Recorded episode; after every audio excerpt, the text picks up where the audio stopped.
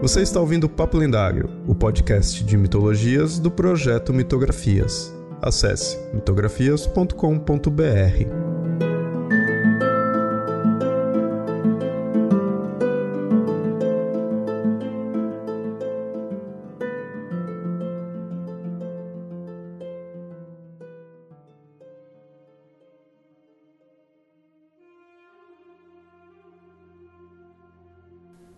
Muito bem, ouvinte, no episódio de hoje vamos falar de contos de fada, pois muita gente me pergunta se mito e contos de fadas possuem alguma relação. E de fato, ambos são narrativas e que vêm de tempos antigos. Claro que não iremos esgotar o assunto, mas eu espero que hoje eu te empolgue a querer conhecer mais. E por isso eu estou aqui com a convidada Dani Mota, que não só entende de contos de fada, como ensina para os seus alunos sobre isso. Dani, seja muito bem-vinda e pode se apresentar aí para o ouvinte. Olá, gente, eu sou Dani Mota. Eu sou professora de língua portuguesa aqui em Fortaleza, Ceará, da Prefeitura de Fortaleza. Sou apaixonada por leitura, né? minha formação é em letras e ingressei nas letras clássicas, né? Vocês vão dizer assim: ah, o Léo chamou uma pessoa para falar de contos de fadas, tá bom, ela é da literatura, mas estudou literatura clássica e mitologia desde sempre. Eu estudo desde o tempo da graduação, estudo mitologia grega. Foi assim na especialização, foi no meu mestrado e está sendo no doutorado. Né? E eu trabalho com mitologia grega há 16 anos, um projeto de extensão na UFC. Sou apaixonada por contos de fadas também, porque os dois têm muita relação e a gente vai falar sobre isso hoje, né? O porquê. Eu, sempre surgia essa pergunta, menino, o que, que vocês querem fazer com contos de fadas? Se vocês já trabalham com mitologia há 16 anos, mas aí é onde, onde está né, essa ligação, esse elo dos contos de fadas com a mitologia. Atualmente eu estou dando aula de contos de fadas e é uma época maravilhosa para se falar sobre contos de fadas, gente, porque estão chegando muitas traduções de textos clássicos, textos que nunca foram traduzidos para a língua portuguesa. Contos dos grandes contistas, das grandes contistas estão chegando para a gente. E é uma época maravilhosa para se falar sobre contos de fadas, relacionar contos de fadas com mitologia e ler essas narrativas.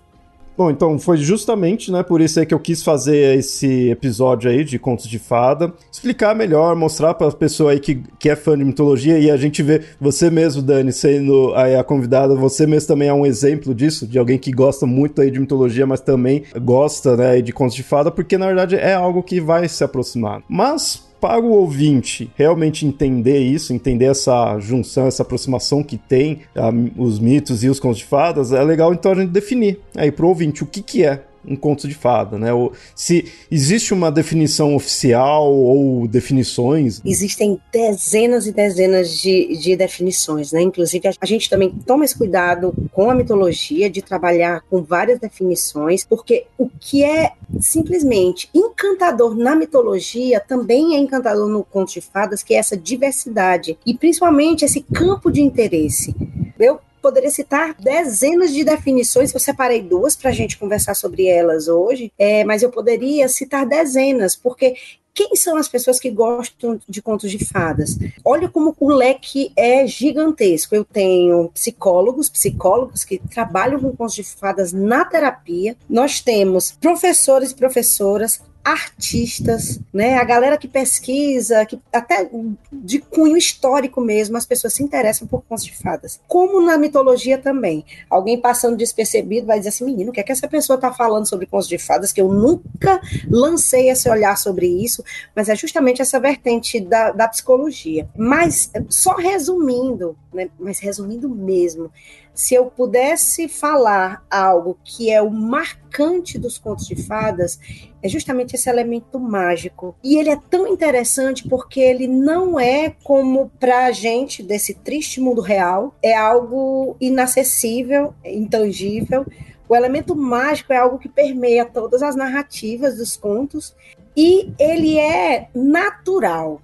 Ele é naturalizado, né? Ninguém se espanta com um, castelo mágico, uma floresta mágica, o aparecimento de uma fada. Né? É interessante isso, esse elemento mágico. Se eu pudesse apontar algo assim para pessoas assim, o que é que é mais característico nos contos de fadas, seria justamente esse elemento mágico. Mas eu separei duas definições para a gente falar sobre. Uma delas, gente, é, é, é fantástica. O, o Tolkien estudou contos de fadas. Ele tem um livrinho chamado Árvore e Folha. Ele diz assim: um conto de fadas é aquele que toca ou usa o reino encantado, a magia, qualquer que seja seu propósito principal. Se para sátira, para aventura, para moralidade ou para a própria fantasia. E essa definição do Tolkien é um olhar de um escritor, puramente literatura, esse encanto que os contos fazem com a gente, que geram todo esse encanto. E eu tenho que trazer também uma definição da Conference, né?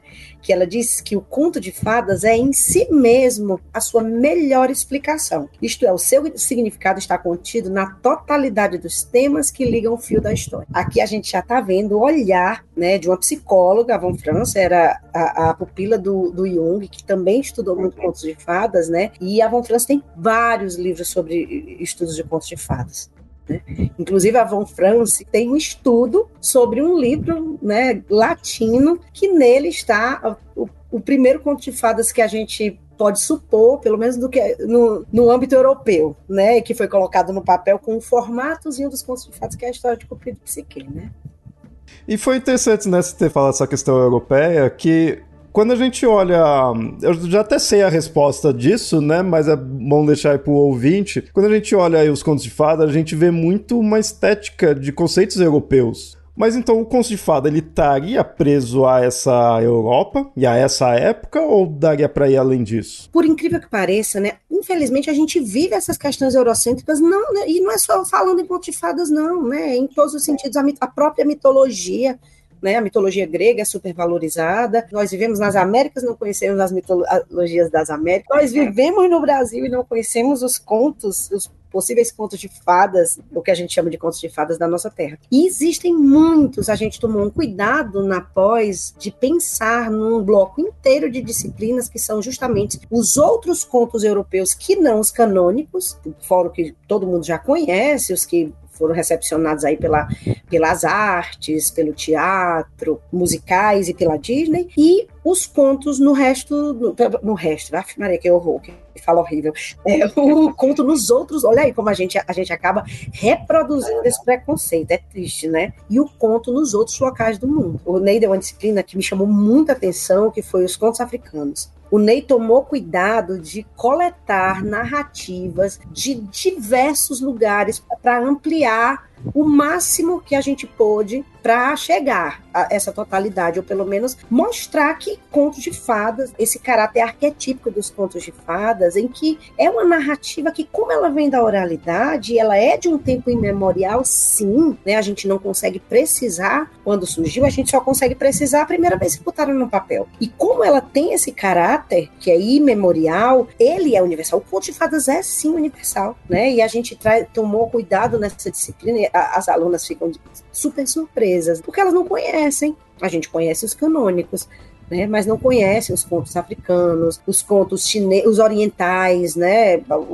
Foi a disciplina também que o Ney me deu, maravilhosa sobre os contos orientais, né? E a gente tomou muito esse cuidado. E a gente fica mais encantada ainda porque a gente vê a universalização dos contos de fadas, já que a gente só enxerga esse eurocentrismo nessa produção da Europa. É legal deixar isso bem claro que esse problema aí do eurocentrismo não é necessariamente um problema desse tipo de narrativa em si, mas sim de como os olhamos para ela e de como conhecemos, como ocorre com os mitos também. E Léo tem outro problema também, mas ainda bem que esse problema o nosso tempo está propondo é, uma solução. O apagamento da figura feminina também, das escritoras. Léo é impressionante. Ó, por exemplo, vou falar agora e o ouvinte vai pensar.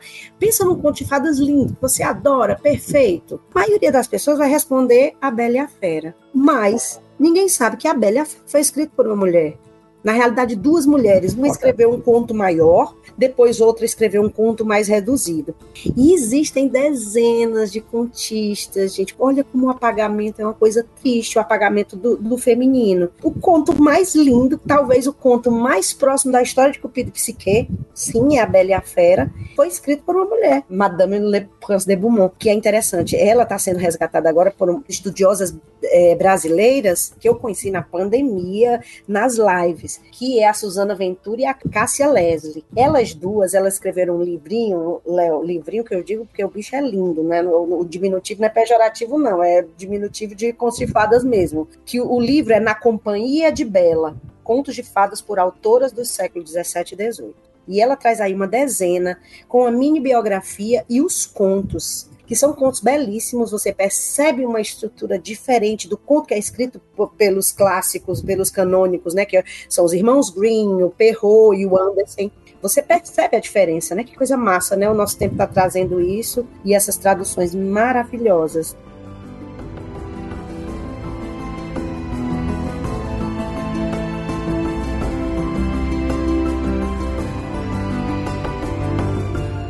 Em geral, os contos de fadas eles são vistos aí como algo voltado para o público infantil. E aí tem um contraponto, que quando você começa a pesquisar um pouco mais, você começa a ouvir que tais contos eram, na verdade, histórias mais pesadas e com violência. E aí fica nesses dois extremos, né? E que era usado para assustar as crianças, né? Mas aí eu queria saber o quanto isso é verdade, né? E se de fato a gente pode dizer que tem um público-alvo ou não eu vou falar sobre esse pensamento moderno de a gente achar e ficar horrorizado de umas épocas para cá, acho que de duas décadas, é que começaram a sair artigos e estava tá, sendo resgatado esses contos originais e relacionando ao terror. Eu acho que tem um pouco, a gente conversou até sobre isso na aula que a gente fez ontem também, sobre a recepção dos contos de fadas na atualidade tirou-se as pessoas da zona de conforto. Porque todo mundo tem em casa um livro de contos de fadas. Aquele livro que tem 50 histórias de contos de fadas, aquele capa grande, colorida, capa dura. Mas aqueles livros, a história tá mega adaptada, tá muito adaptada para crianças pequenininhas. Mesmo, mesmo para a educação infantil, praticamente. Quando você se depara com a história, né, com a narrativa, eu não vou chamar de narrativa original, porque é muito complicado falar sobre isso. Vamos falar sobre, sobre coletores, vamos chamar a galera tudo de coletor. Né? O, Anderson, o Anderson compôs muitos contos, mas todos eles também tinham origem em narrativas populares, né? Mas os Green eram coletores, o Perrault também, né? Eram histórias que já eram cantadas, eh, contadas nas rodas de fogueira, pelas amas, provavelmente também nas festas, né? Em, alguns bailes esses contos eram narrados.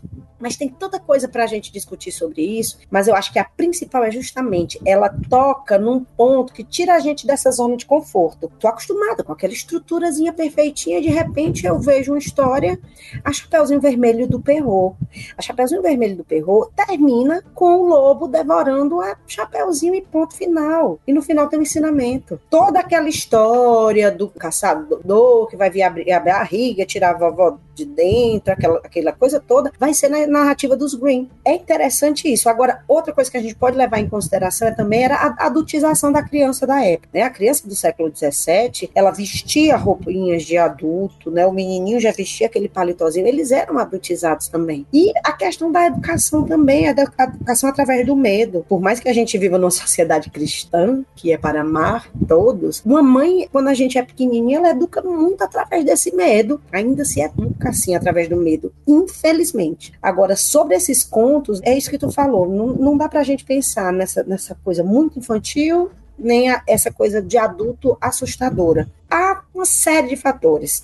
Hoje, a forma como a gente tem o contato, como a maioria das pessoas tem contato com contos de fadas, é, é um contato superficial, não se ofendam, a gente, mas eu tô falando isso pela minha experiência, quando eu comecei a, a estudar contos de fadas, gente, a quantidade de, de livros. Vou dar um exemplo. Façam esse exercício, todos vocês, vocês vão ver que vocês não conhecem contos de fadas com, com profundidade. Leiam a história da Pequena Sereia do, do Anderson. Gente, ela vai morrer no final. Eu adoro dar spoiler e acabar com a, a alegria das pessoas. Mas assim, fica a critério da interpretação das pessoas, né? Ela não vai casar com o príncipe, não tem príncipe para ela.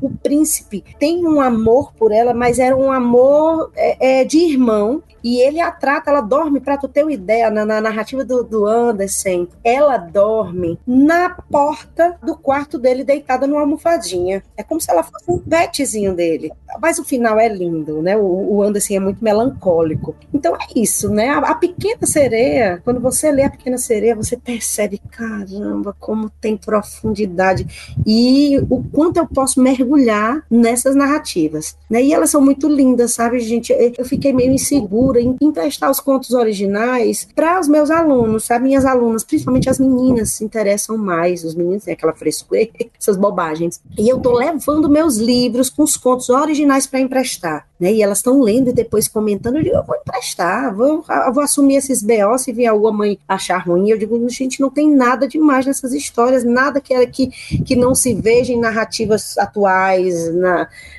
que elas não vejam na televisão. Não, não tem nada mais. Ao contrário, né? São textos muito lindos muito lindos e muito ricos.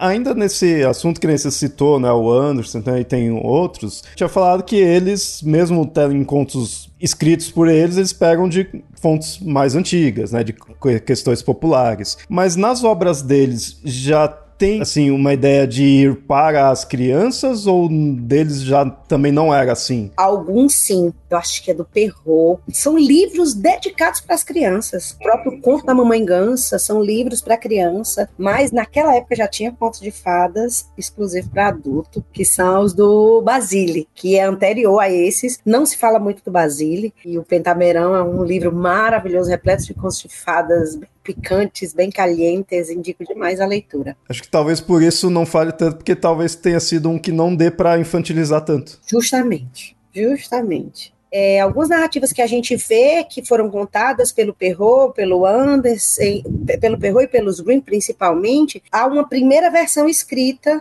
na Itália com o Basile. Aí a gente vê um certo problema, ao meu, ao meu ver, né? Assim, dessa infantilização no sentido não de fazer uma história voltada ali para criança. Isso daí até ok, se você tiver outras versões, se você puder ir mais atrás. Mas ó, você, você acabou falando de um autor que eu mesmo não conhecia muito. Por quê? Porque acaba não ficando tão conhecido pela forma como a gente trata os contos de fada, né, atual. Tem um, um, autor também que ele é coletor e agora é que tá chegando os livros dele traduzidos. É um autor secular, né, que são os livros coloridos do Lang, Andrew Lang. E agora é que está sendo traduzido para a língua portuguesa. Acho que se eu não me engano são 12 livros, cada um é de uma cor diferente e repleto de narrativa. Ele diz de onde coletou, ele disse se foi se é uma história dos Green recontada por ele, reescrita. É, é, é uma fonte rica riquíssima, riquíssima de contos de fadas é Andrew Lang. Bom, e aqui, querendo ou não, eu acabo tendo uma visão dos contos de fada, até por isso dessas questões de se é infantil ou não, tudo que eu pus, porque eu acabo tendo uma visão de alguém que estuda mitos. Mas aí eu queria ver qual que seria de fato assim, semelhanças, quais as diferenças, como eu consigo diferenciar, se é que daria para fazer essas diferenças. Eu penso, sabe, Léo, já quebrei minha, muito minha cabeça com isso. Eu penso que, infelizmente, a gente cai naquele, naquele erro da definição em caixinhas. Eu vou definir mito, eu vou definir lenda, eu vou definir contos de fadas. É tanto que na pós a gente resolveu falar não só de contos de fadas, a gente fala de todos esses gêneros que estão nesse mesmo ciclo, que nascem da oralidade, que representam todo esse pensamento de um povo. É tanto que a gente vai falar sobre o folclore brasileiro, a gente vai falar sobre fábula, a gente vai falar sobre lenda. Mito a gente sempre fala, porque não tem como não falar de mitologia, né? Porque a gente é apaixonado. Mas nessa grande confusão, é, o, o, que é que eu acho na, dessas definições em caixinhas? Essas caixinhas têm que estar destapadas, porque são gêneros que se comunicam constantemente. Vou usar um exemplo bem didático a gente vai ver o conto da Bela e a Fera. E de repente os seres começam a falar, os objetos começam a ter vida, e eu tenho uma representação fabular dentro do conto de fadas. Por mais que tenha as suas particularidades, se eu for pensar numa definição bem fechada nessa caixinha. Algumas dessas definições elas vêm se reinventando com o passar dos anos, porque é muita gente estudando sobre isso é, tem uma coisa que me inquieta muito, eu não sei se tu já ouviu, já me ouviu falar isso que eu vou te falar, mas eu adoro falar porque eu quero encontrar alguém que estude sobre isso. Se eu não achar alguém que estude sobre isso até 2025, quando eu terminar o doutorado, é o jeito eu começar a estudar. Em relação ao gênero literário, porque determinadas épocas floresceu tanto determinado gênero como a gente está falando de conto de fadas, né, eu cito, né, a partir do século XVI, XVII até século XIX, foi essa efervescência dos contos, essa, não que não se produziu antes, claro, sim, né? E não que não se produza hoje, porque eu cito uma das maiores contistas da atualidade do mundo, que é Marina Colassante, né, que tem um conto lindo chamado A Moça Tecelã, aos moldes de contos de fadas. Mas por que, em determinada época, floresceu tanto determinado gênero? Aí a gente pode pensar da mitologia, vamos, vamos para o texto clássico grego. Né? A gente vê as tragédias gregas, né? Entre o século V e o século VI, tragédia e comédia, eram centenas. Os, os três grandes tragediógrafos escreveram centenas de peças e só restaram sete. O último um pouco mais que Eurípides. Por quê? Vindo para o nosso tempo, por quê? A partir do começo do século XX se produziu tanto quadrinho no período de guerra, por que, que hoje a gente está revisitando essas obras, né? Tanto estudando quanto no próprio cinema. Isso me inquieta tanto, sabe, Léo? Porque eu acho que é uma explicação social, é uma explicação antropológica, é como se fosse a voz do, de uma determinada época pedindo para aquilo. Aí, se alguém souber, viu, gente? Fala aí nas redes sociais que, ah, eu estudo sobre isso, que é meu sonho conhecer essa pessoa. É um estudo praticamente infinito, porque no seu caso você gostaria de ver coisas de contos de fada, mas questão das narrativas dos mitos, dá para ver isso, né? Você citou coisas de quadrinhos, toda essa essa expressão, né? Todos esses tipos de expressão, assim, eu acho que tem só a época um pouquinho de semelhanças, né? Uma coisa que é muito semelhante do, do mito e dos contos de fadas é que são narrativas arquetipicamente orais. Elas nasceram na oralidade, né? E são transmitidas também através da oralidade. Em relação a diferenças, talvez o mito, o mito seja mais particular, né, transmita mais, sei lá, uma identidade de um povo. O conto é um pouco mais genérico. Não que não transmita também, né? Tem uma, a gente fez uma comparação quando a gente foi ver algumas histórias semelhantes e a presença de um animal, por exemplo, acho que foi no estudo de fábula, é, a gente percebeu que a raposa por exemplo, a raposa, ela não aparece em determinadas culturas, então ela é substituída pelo coiote, porque o coiote é o animal daquele lugar, entendeu? Né? Por exemplo, uma história com, sei lá, com gavião, ou gavião não, com águia, se for transposta para aqui, para o nosso lado aqui do Brasil, ou aqui mesmo para o Nordeste, vai aparecer um, um, um gavião, um carcará, né? Então, não que não haja essa particularidade né, nos contos de fadas, mas os contos são mais genéricos, até mesmo pela própria narrativa, né? Há muitos e muitos anos é um tempo imemorial. Numa floresta distante é um lugar inatingível que, que não tem uma marca. Ele acaba sendo assim mais mais genérico. É, foi interessante você ter falado isso daí, que era a forma como eu sempre, quando. Assim, isso daí é uma coisa que a gente vai ver mais quando começa a pesquisar né, um pouco mais a fundo. E aí, quando eu ia atrás para entender essa questão do contos de fadas, eu sempre ouvi isso daí, que um mito, por mais até que o mito ele não tenha um determinado mito, não tenha aquela questão assim, a origem daquela cidade em si, daquele povo em si, ele vai se prender mais àquele local, aquele local, tipo, aquela nação, aquele povo, aquela cultura. Agora, enquanto que o conto de fada, como você falou, né, há muito tempo atrás, num local muito, muito distante. Então, os elementos que tem você identifica o local porque ele foi desenvolvido ali. Então ele vai trabalhar né, com os elementos que aquela cultura tem, mas ele por si só não se prenderia explicitamente. Uma coisa também você falou no começo desse tópico, e eu acho interessante frisar isso, que a gente põe nas caixinhas, mas tem que tá ciente que você pode mudar a qualquer momento, que uma caixinha ali pode se unir com outra, sabe? Eu, eu acho importantíssimo deixar isso pro ouvinte, que assim, eu, eu acho que você também pensa assim, a gente que pesquisa, a gente gosta de definir para ficar mais fácil de pesquisar, mas a gente tem noção que uma coisa conversa com a outra. Eu posso usar um exemplo bem didático, Léo, com a Frozen, né? Como tá bem fresquinho na minha cabeça, porque eu revi para a aula de ontem. Só para ter ideia, o 2, que é o meu favorito, tem gente que não consegue, não aguenta nem ver o 1, um, aí não dá nenhuma chance pro 2. Vejam, meu povo, vejam sim. O 2 é um conto de fadas, ponto final, inspirado em contos de fadas do Anderson. E ele traz, além disso, ele traz uma narrativa lendária, porque ele vai, vai traçar uma lenda do povo de Arendelle, né, dos ancestrais de Arendelle. Como a lenda ela é pautada em algo, algo real, e aí ela é maximizada e o elemento mágico vai entrar aí, a gente considera uma lenda, e ainda tem o caráter fabular. Poxa vida, eu tenho o alívio cômico, que é o Olaf, que é um boneco de gelo. E ainda aparecem pedras, né, que são os trolls que vão aparecer na narrativa. Então é muito interessante interessante como num conto de fadas, esses gêneros, eles dialogam constantemente. Inúmeras referências dentro do próprio conto. Inclusive ontem, uma coisa interessante, Léo, uma coisa que a gente observou ontem, a gente falou de três recepções de contos de fadas, da Valente, da Moana e a Frozen, que são três que fogem da caixinha do final feliz com o casamento, né, as três, e todas três vão falar sobre ancestralidade. Cara, é incrível isso. A gente não tinha prestado atenção, né? Tinha passado despercebido, principalmente quando a gente assiste, porque uma coisa é você ler contos de fadas por pura fruição, assistir a um desenho com elementos de contos de fadas ou de contos de fadas por pura fruição, e você assistir depois com a intenção de estudo. E todas as três narrativas falam sobre ancestralidade. Né? A Mona vai mais além num passado mítico, Olha aí, ela mergulha no passado mítico do povo dela, né? E descobre que eles eram navegantes e não só da terra. A Valente, ela vai, vai ter uma lenda dentro da narrativa da, dos contos de fada, da, da, Valente, ela é uma princesa, e é muito, parece muito com o, o ciclo arturiano, né? E ela também vai resgatar um problema ancestral né, que aconteceu tanto, ela vai resgatar a relação da família dela, como a, vai resolver o problema dos quatro reinos,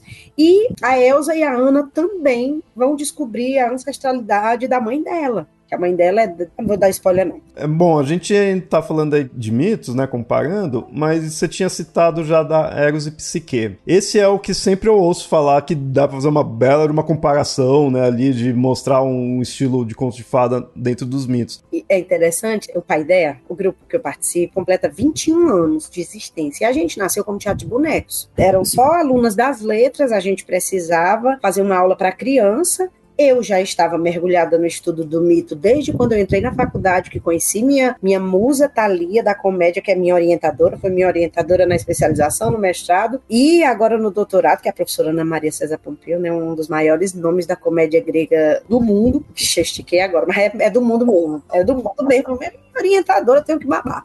E desde 98, quando eu entrei na faculdade, que eu estudo mitologia, né? Então eu disse: não, eu, eu vamos fazer alguma coisa. Falei para as meninas, digo, vamos adaptar um, um história da mitologia. Aí a gente pensou, a princípio, não em Eros e Psique, a gente fez a, a escolha de pares. Aí a gente fundou o grupo, um mês depois a gente disse, vamos escrever uma peça. Vamos melhorar a escolha de pares ou vamos escrever outra peça? Não, vamos escrever outra peça. Vamos escrever Cupido e Psique. E a gente pegou, mergulhou no texto, no texto clássico do Apuleio, século I, que é uma história narrada dentro da história. O Asno de Ouro conta a história de um homem que vai se metamorfosear em asno e que vai ter toda essa jornada dele metamorfoseado em asno. E uma das narrativas que ele vai escutar é justamente a história de Cupido e Psique, que é considerada por muitos, principalmente pela galera da psicologia, como o arquétipo dos contos de fadas. Olha como é interessante. Eu trabalhava mitologia grega, mas eu tenho um apreço tão grande pela história de Cupido e Psique, porque foi nossa peça de 2003. E a gente se aprofundou justamente na leitura de Eros Psique e inseriu no curso de mitologia, que é a extensão da universidade. E é um texto rico, potente que nele tem o arquétipo dos contos de fadas, a, a narrativa de Cupido e Psique. Uma narrativa completamente repleta de aventuras e de referências, é repleta de magia. Aí nós inserimos Cupido e Psique no curso de mitologia, é, sempre fez parte da aula. É, agora a gente fa fala em dois momentos, a gente fala da narrativa em si, fala da jornada da heroína, da Psique e começou o estudo sobre contos de fadas. Uma ex-integrante do Paideia, amiga da gente, a especialização dela foi só sobre. Ela não usou o termo recepção, porque a gente teve acesso a essa, essa teoria agora. Mas ela fez justamente isso, o estudo da recepção de Cupido e Psique na Bela e a Fera em outras mídias também, né, que foi um trabalho lindo. Mas a gente percebe esse formato fechadinho de conto de fadas no ciclo arturiano, em alguns contos das Mil e Uma Noites a gente também percebe. Na realidade, a gente percebe em várias, em várias referências.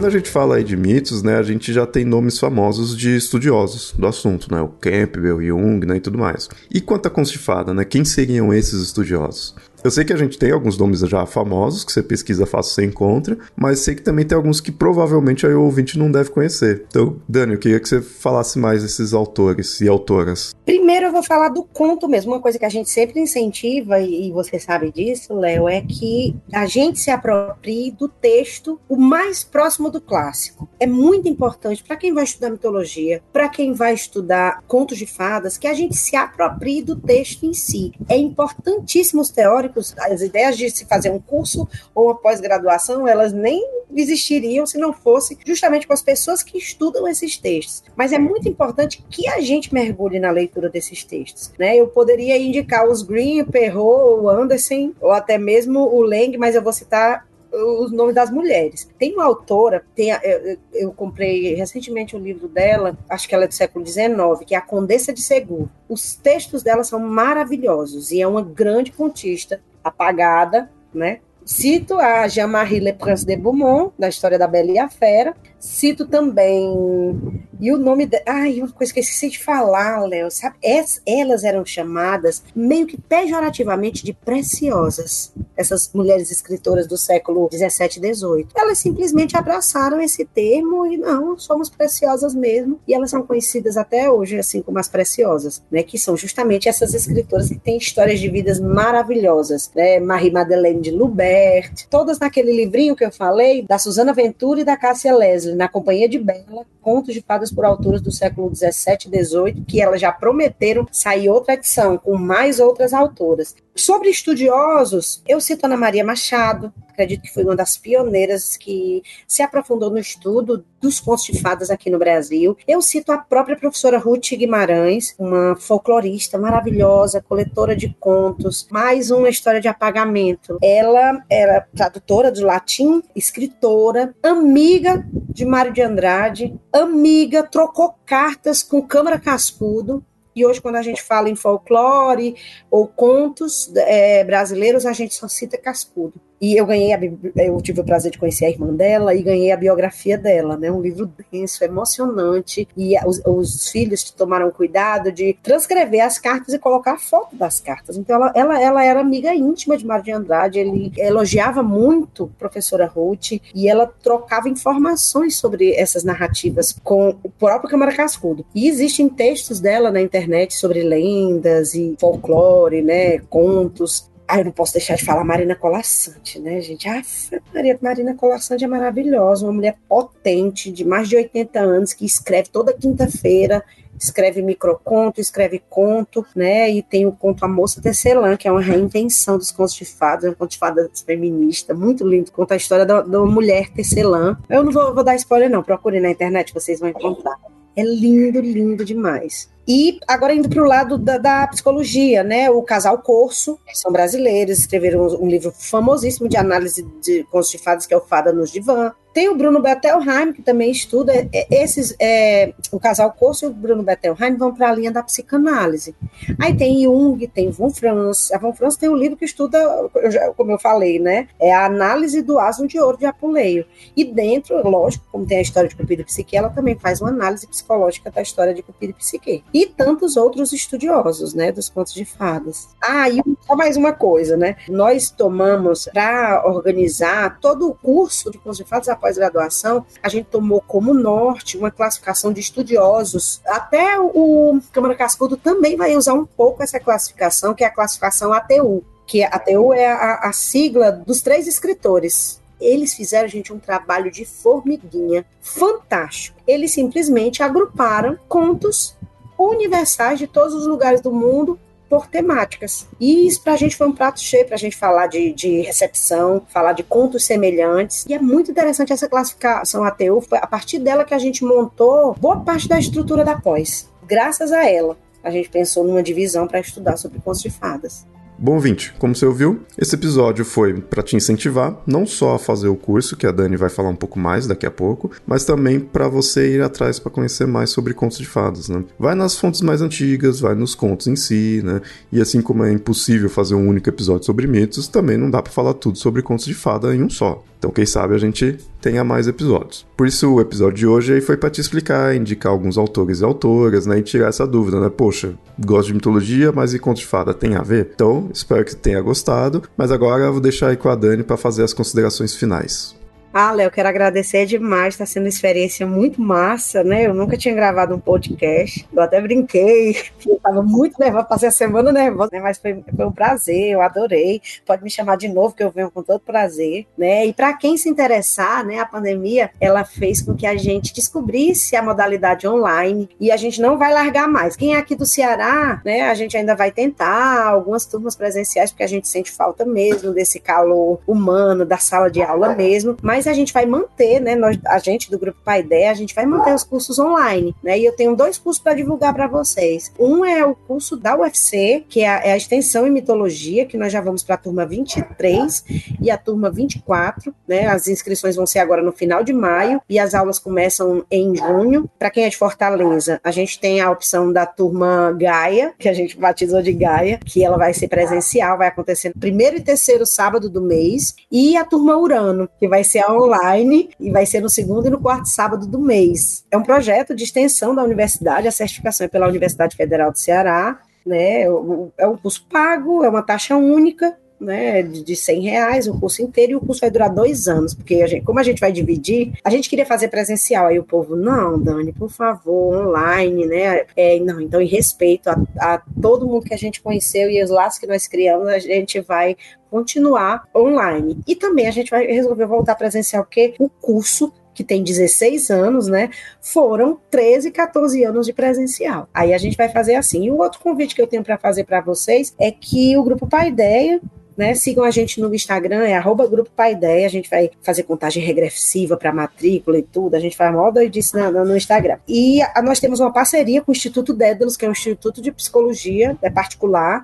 Eles são clínica de terapia, tanto junguiana como é, freudiana e lacaniana. Eles têm a terapia lá e eles fazem cursos, né, certificados pela Uniateneu, que é uma universidade particular aqui de Fortaleza. E a gente tem após com eles, após sobre contos né, que foi um curso que começou em 2017, pequenininho lá no Dédalus. Quanto mais a gente lia, mais uh, a gente aumentava o curso, até que se transformou numa pós-graduação. E a gente está abrindo inscrição para segunda turma, já, as inscrições já estão abertas, vocês podem ter acesso pelo Instagram do Instituto Dédalus, é arroba Instituto Dédalus, com U, no final US, e as aulas começando em junho. Eu e Ney coordenamos né, a parte pedagógica, nós idealizamos o curso e também damos aula. No Brasil, nós somos a única pós que foca na questão literária. Não que a gente não trate de outros aspectos, tanto que a gente vai ter. O primeiro bloco de disciplinas vai ser justamente a ligação dos contos de fadas com outras áreas. Vai ter contos de fase de filosofia, contos de fase de psicanálise, contos de fase de psicologia, contos de fase de cultura em geral. Né? A gente vai trazer essas disciplinas justamente para ver o quão vasto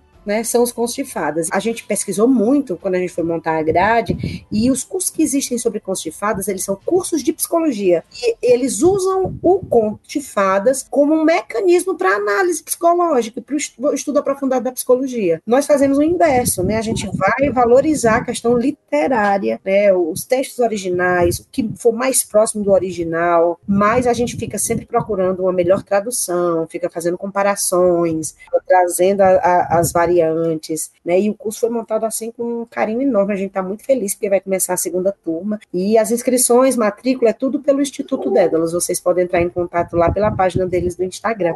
Inclusive, ouvinte, não se preocupa aí que todos os links aí, a questão da pós, tudo aí para você entrar, vai estar tá aí no post. Então, só entrar ali já bem fácil. Não precisa se preocupar. Então é isso, ouvinte. Espero que tenha gostado, espero que tenha se empolgado aí para fazer o curso e para ir atrás aí também de aprender mais aí de fada, entender mais, ver outros aí que tá além do que a gente né, conhece aí popular, de autores, né? Vamos atrás das autoras também, que a Dani citou bastante, isso eu achei bem legal. E é isso, ouvinte. Então a gente se vê no próximo episódio.